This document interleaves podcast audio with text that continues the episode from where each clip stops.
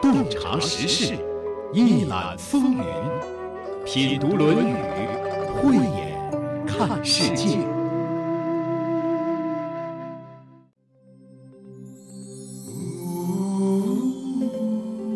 在今天节目一开始，让我们走进一个光明伟大、光辉灿烂的人物。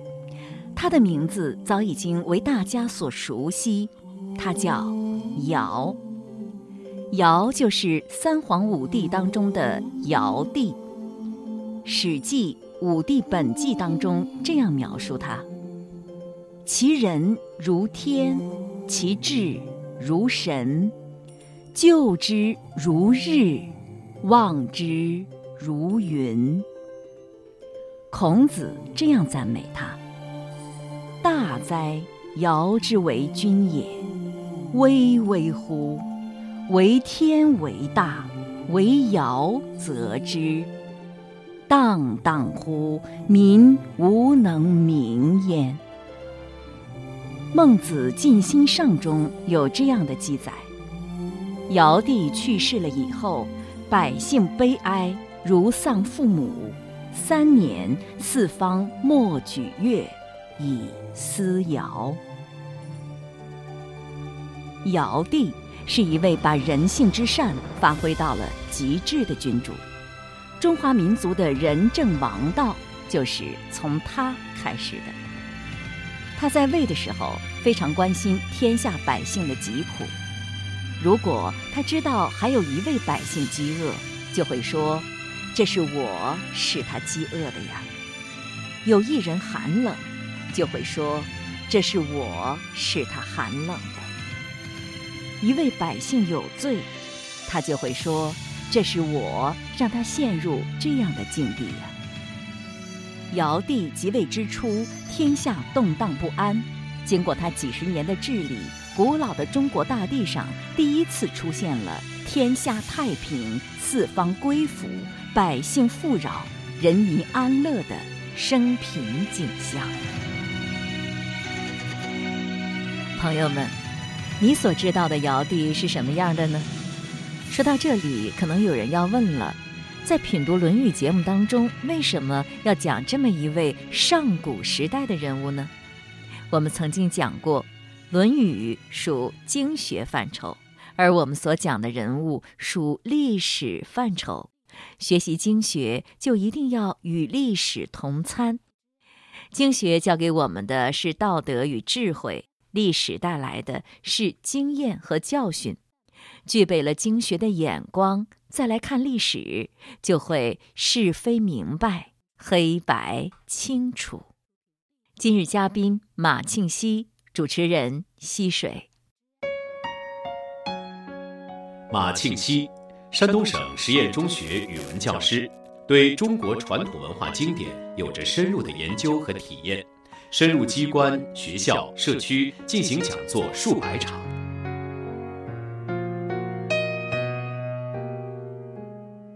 今天呢，我们来谈一个在我的认识当中是一个非常光明伟大的人物，这就是尧，就是上古时代三皇五帝当中帝王尧。一般人知道的是，他是一位卓越的部落联盟首领。不知道的是，在孔子还有很多人的心目当中，他是一位圣人。我看了他的一些资料之后呢，我觉得可以用“光辉灿烂”几个字来形容他。你觉得这样形容他可以吗？可以，完全可以。《史记》当中是这样称赞尧的。其人，这个人呢是仁德的人。其人如天，其智智慧的智，其智如神，救之如日，望之如云。我觉得这是一个极高的评价。你给大家解释一下这句话好吗？其人如天，他的仁德像天一样。这个知呢，实际上是智智慧的智，这是一个假借字。他的智慧，嗯，如神，就是靠近。啊，仰望这些意思，百姓们亲近他，就像万物向往太阳一样。咱们讲万物生长靠太阳，望之如云，啊，仰望他像仰望云一样。这句话这样来解释啊，还是很抽象。我们具体的再阐述一下，为什么说人如天，天和地有一个共同的特征，我们古人讲“天无私覆，地无私在”，覆就是盖，天不会说啊、我哪一个地方喜欢我就盖着它，哪一个地方不喜欢我就不盖它，天是无所不覆盖，所以也就是说，尧的仁德对所有的人是一样的，就如天地一样无私。因为他是天子嘛，所以在这里用的是天而不是地。就是说，他对待所有的生灵，不管是人也好，动物也好，都是平等的，众生平等。是，都是平等的付出自己的爱。用我们现在的话来说的话，哇，那确实是一个极高的境界哈，一般人做不到。嗯啊，你觉着做不到呢？是老想着是他的爱已经来到了每一个人的身边，每一个动物的身边，不是这个样子的。就尧自身来说，就是我的心是一样的，对嗯所有人是一样的，但是不是所有的人都有机会来到尧的身边。是，但是呢，我们可以这样讲，就是说，不管是谁有机会来到尧的身边，或者是直接或间接的接受到尧的恩惠，那都是一样的。那从尧本身来说，他对所有人的这种用心是一样的。所以说，其人如天，应该是这样来理解。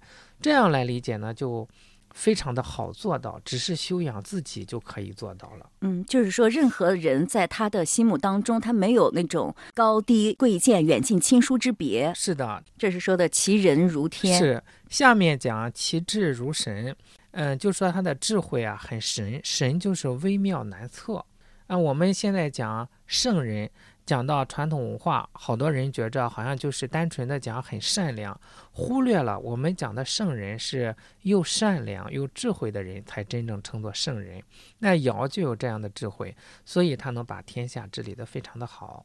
据说现在我们一直应用的春分、夏至、秋分、冬至，都是尧测定出来的，是吗？哎，有这样的说法。实际上，我们现在是夏历，现在我们的农历还是夏朝的历法，那就应该是到禹彻底形成的。但是在这之前，这一些啊都是尧舜这个时候一一代一代的来完善、来完备他们。尧那个时候就开始有，尧那时候开始有了，然后到了夏朝，应该就是比较完备了，是吧？嗯而且一直到现在，我们用的所谓的农历，实际上是还是夏历。而且那时候尧就已经开始为百姓颁布这个农耕的时令了。嗯之所以会测定历法，就是为了便于百姓的生活。就是大家知道在什么时候耕种是比较合适的，大家都会在统一的时间来进行行动。我们用现在的名词来解释，就是发现了天地运行的规律，然后呢，来利用这个规律，更好的来提升自己的生活。既然是规律，就不会改变，所以我们一直还是在遵循这个规律。比如说这个种麦子，我们讲种麦子的时候是秋分，叫白露早，寒露迟，秋分种麦正当时。千百年来，这都是不会变的，在这个时候就正合适。它的这个时候的气候就正好。我就看到一位老先生，他对这个历法就很了解。哎，有的人问他一个事情，比如说我要给家里的长辈坟前立个碑，选哪一天好？这个问题呢是两年前问的，因为他决定是两年之后从外地回来，他就给他说了一个日子。就按照咱们的历法，我们叫黄历，按照这个历法推断了一个日子。那个人就问前一天行不行啊？他说不行。后一天行不行啊？他说也不行，就得是这一天。结果就是他说的两年后的那一个日就是今年。结果我就注意观察了一下，哎，这一天的前一天是大风，这一天的后一天是阴天，只有这一天是阳光明媚的。那我们看这个历法就非常的精确，那我们的天气预报可能还达不到这一点。真的是其志嗯如神呐、对，这就可以说是呃很神，微妙难测嘛。是，刚才我们说其人如天，就是在他的心目当中没有高低贵贱啊、远近亲疏之分。那么其智如神，能不能就是说他上知天文，下知地理呢？我们讲叫微妙难测，我们普通人是难以推测的，只能这样说，应该是到达这个程度，说不定还要高明嘞。呃，微妙难测，对，那就更神了。是什么叫微啊？就是那种细致入微，讲到那种极深奥的地方，它不是小，是一种极深奥的道理。那个地方我们是达不到的。妙就是无法言传。嗯、我们讲奇妙。这些无法言传。嗯，我们说孙悟空才七十二变，他能无所不能的这种变化，就是碰到什么事情啊，就想出这个对策来，是我们根本就预料不到的。这种智慧，对天文也好，地理也好，人事也好，他这种明察，都是我们难以想象的。所以这才叫是神。既然是神，就超越了我们。我们去推测吧，也是白推测，只能说个仿佛和大概。哇，你这样一说的话，这样一个人真的是不可思议。哎，你看你说的这个词就是其之如神，叫不可思议嘛？不可思就是没法想啊，不可议。我们谈论也是白谈论，谈论不到那个点子上。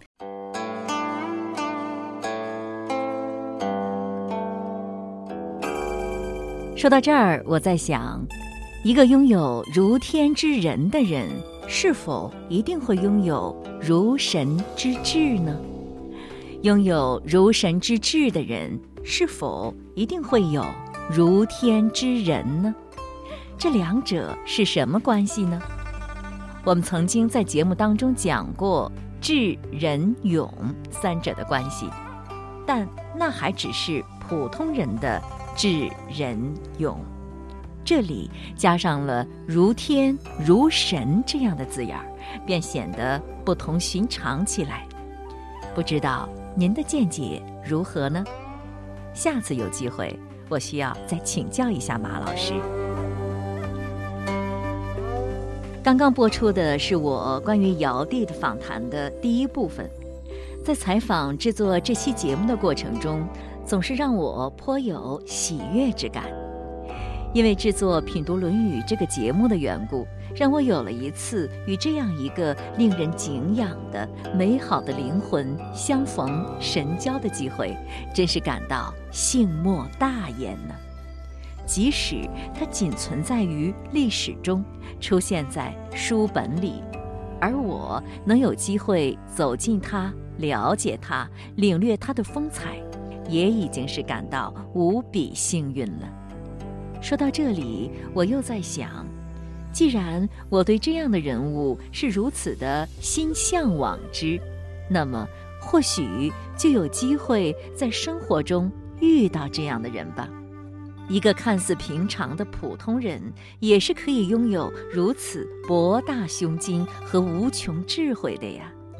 他在哪里呢？如果遇到了，我能认得出吗？尧舜禹时代一直是儒家学者们所追求的最高的社会理想。孔子认为，尧舜禹时代是一个承天之命，领导者通过自身德行的修养，做到任贤使能，得到部族之民认可，最后达到无为而治的时代。听众朋友，在下期节目当中，让我们继续领略。帝尧的风采吧。下面让我们回到《论语》中来。子张学甘露。子曰：“多闻缺仪，慎言其余，则寡尤；多见缺殆，慎行其余，则寡悔。言寡尤，行寡悔，路在其中矣。”子张学甘露，你给大家先说一下，子张这是学什么呢？甘露是什么呀？甘就是求，求的意思；露就是俸禄啊。那我们用现在的话来说，子张学甘露，就是他学着怎样从政，怎样做一个好的公务员。在听孔子怎么回答子张之前，我想先请教一下马老师：如果你的学生有想从政的、想当公务员的，有这个志向，向你请教这个问题，你怎么回答呢？我觉得这是一个非常好的事情。如果我们的学生有志于从事政治，我一定会鼓励他的。就是说，我们社会的正常运转最离不开的一点就是政治。政治就是讲让一切的事情，社会各个方面都要有秩序、有规范、上轨道。如果没有好的政治，我们现在所谓的农工商法医都没法正常运行。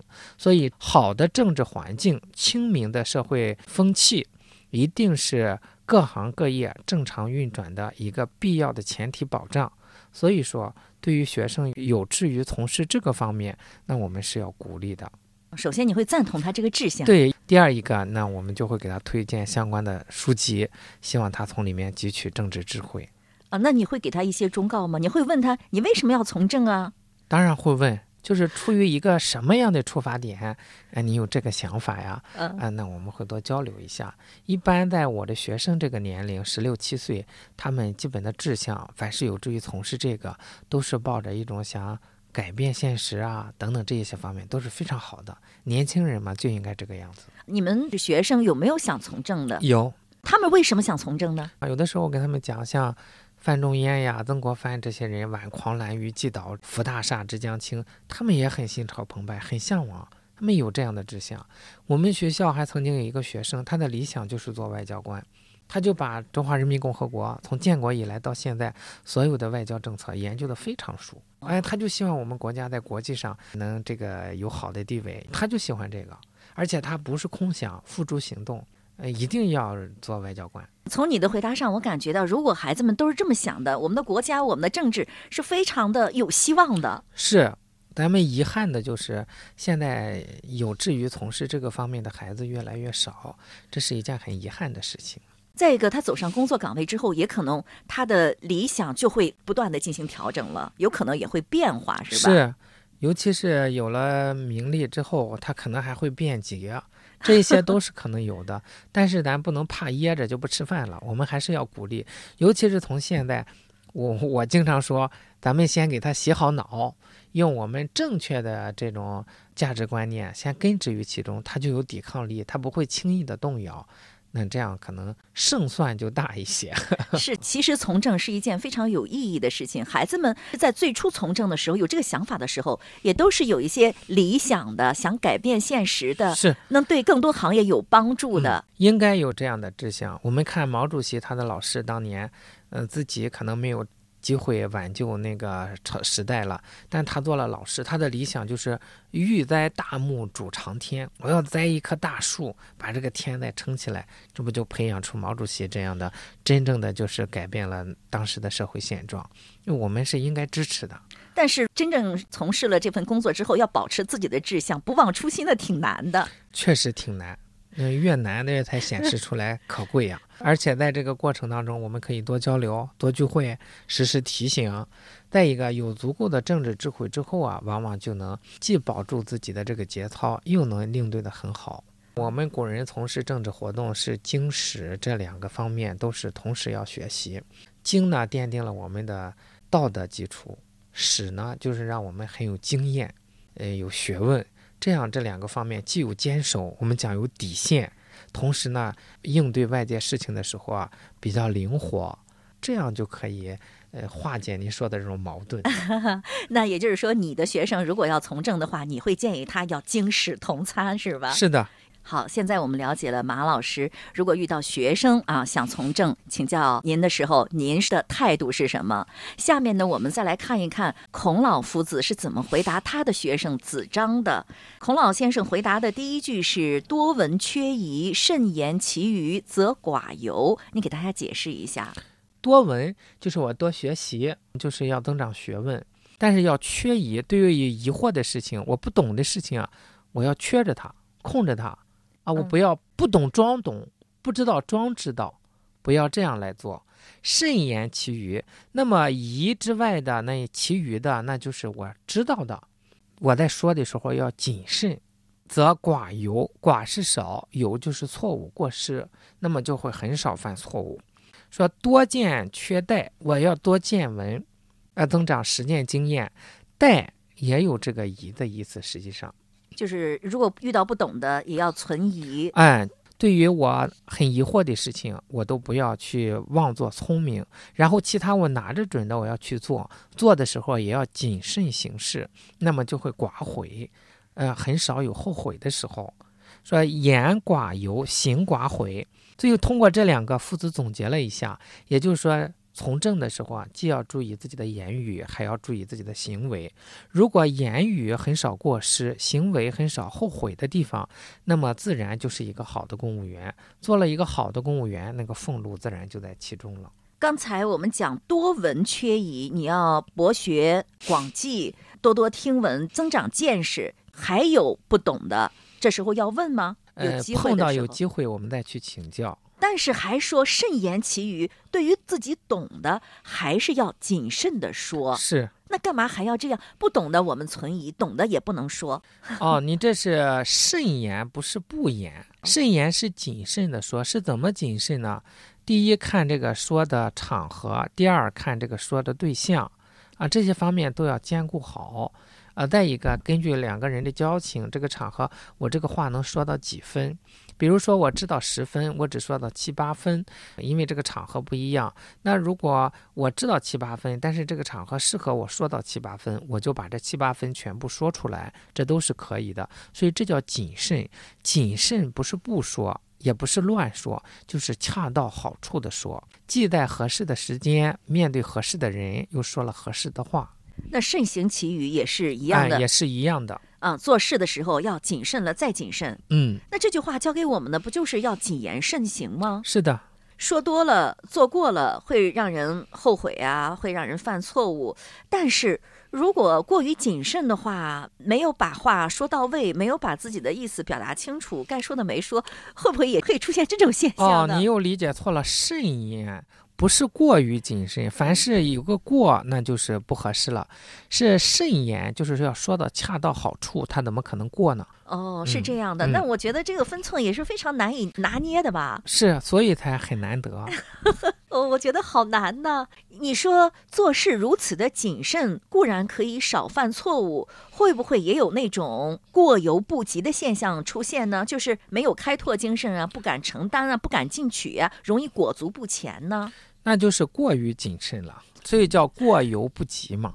那我听了这句话，就感觉就是不管做什么事情都不要感情用事，要非常的理性，是吧？这个理性当中啊，实际上本身就包含有感情。我就举一个例子，比如说好朋友生病了，理性告诉我们应该去看望一下他，那我们这个去理性的去看望他，是不是出于感情的因素呢？所以很多时候，所谓的感性和理性啊，也分不那么清楚。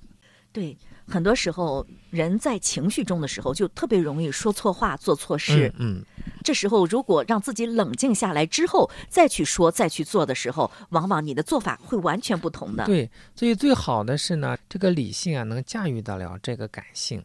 你完全纯理性，没有一点点感情，冷冰冰挺可怕。那要如果是七分感性，三分理性，理性不能驾驭了这个感性，显得很莽撞。那最好的是理性多一点，感性少一点，我们又有感情，又很理智，这样的人格就很完美。哇，那你的意思是几几开呢？四六开还是三七开？三七开就挺好了。三分的感情，七分的理智。对，办事情的时候，我觉得没有感情也很可怕，像机器人一样了。你说这句话是子张学甘露，孔子做了这样的回答，是不是说明子张这个学生在这方面是有欠缺的地方呢？是的，这就是夫子呃因材施教的一个体现。我们可以看到有好多人来问政，夫子的回答都是不一样的。又是因为子张这个人呢，叫堂堂户户张也，子张好像是派头很大，可能做事情的时候容易做过，说话的时候说的有点不是那么的恰到好处，所以夫子就点醒他这一点。虽然说是针对子张这个人的性格，但是呢，对我们每一个人也是有启发的。在这里呢，是子张求甘露，然后孔子给他说了这样一番话。那是不是说从政做这种工作的时候，特别需要谨言慎行啊？做任何的工作的时候都需要谨言慎行，但是我们现在往往提到谨言慎行啊，把这个词理解错了，就好像是畏首畏尾，啥也不敢，就觉着畏畏缩缩的那一种，嗯、老是往后退缩着。不是的，这个谨言慎行啊是坦坦然然的，但是呢，我们又管得住自己的嘴，管得住自己的手脚，这样才是最合适的。谨言慎行不是畏言畏行，古人讲叫畏喜，很胆小，很怯懦。我们堂堂正正的，但是我们呃该说的说，不该说的不说，很理性的能够驾控得了自己的情绪，应该是这样一种状态。我感觉一个人如果做领导的话，他的位置越高，就越需要谨言慎行，因为他的影响面就越大，是是吧？嗯，所以我感觉孔子在子张学甘露的时候，给他强调谨言慎行这一条，也是因为从政这项工作，它的影响面是比较大的，涉及到各行各业，涉及到整个老百姓的生活，嗯。所以谨言慎行就显得尤为重要。嗯，虽然我们每个人在生活当中，在工作当中也都需要谨言慎行是是。啊，哪怕是在家庭生活当中，也不能乱发脾气，是吧？是是，那你觉得这句话好理解吗？好理解，难做到。难道理都是很简单的，大道至简，但是做起来往往挺难的，就是因为我们有一些不好的习惯，改起来挺费劲。之所以改起来挺费劲呢，往往是我们有的时候不大愿意改。是我感觉在生活当中多油多悔的现象还是挺多的。经常的，我们说了一句话，晚上想想，哎呀，这句话要不说就好了。是，所以说一开始要慎言，哎，拿捏住，不该说的要拿捏住，该说的要说出来，该说到几分我们就说到几分。听上去很难，实际上我们自己是了解的。比如我们跟这个人不熟，我们只是我们讲聊天，谈谈天气啊等等的。如果我们很熟，无话不谈，那可以放松一点。但是正赶上他今天我们看出来了心情不好，我们就收敛一点，我们自己都有数。还得自己不断的丰富阅历，得到的教训比较多了，是不是就能够做到多闻缺仪，慎言其余了？是，现在呢，我们一看，往往一到了说话的时候啊，特别喜欢把自己的观点说出来，就是显得有点躁动。嗯如果真正的很宁静、很平静的话，自自然然的就知道什么该说，什么不该说，什么该做，什么不该做。首先得加强自我的修养。嗯，学问深时意气平，意气一平和，自然能呃拿捏得准。当然，我觉得还是与这个阅历有关系的有的。关系，就是当我们没有对典籍啊这一些学习的不够的时候啊，这要靠阅历，呃，来教训我们。但实际上，如果从小对这个我们是真心的接受、真心的信服，我们去落实这个原则，那即便是暂时阅历少一点，但是往往我们会看到他这个言行就会很好。是，要是谈这个多油多悔的话，很多人都有体验。是所以我觉得这句话对于很多人来说还是很有教育意义的。很有，尤其是对我啊，我就特别好大说，所以一直在改正。也不知道咱们做节目是不是我也说错了好多话，还是希望大家多多谅解。呃，你在节目当中说的总是恰到好处。这个得让听众来来评价一下。我有的时候是说的高兴了，是不是也说多了？我觉得这句话对于很多人来说还是很有启示的。要好好的拿捏好不容易，这需要通过加强自身的修养才能够慢慢的做到啊。是，我觉得孔老夫子的这番教导很实用，很接地气，不知道是否能够再次给您提个醒呢？今天的节目就是这样了，感谢您的收听。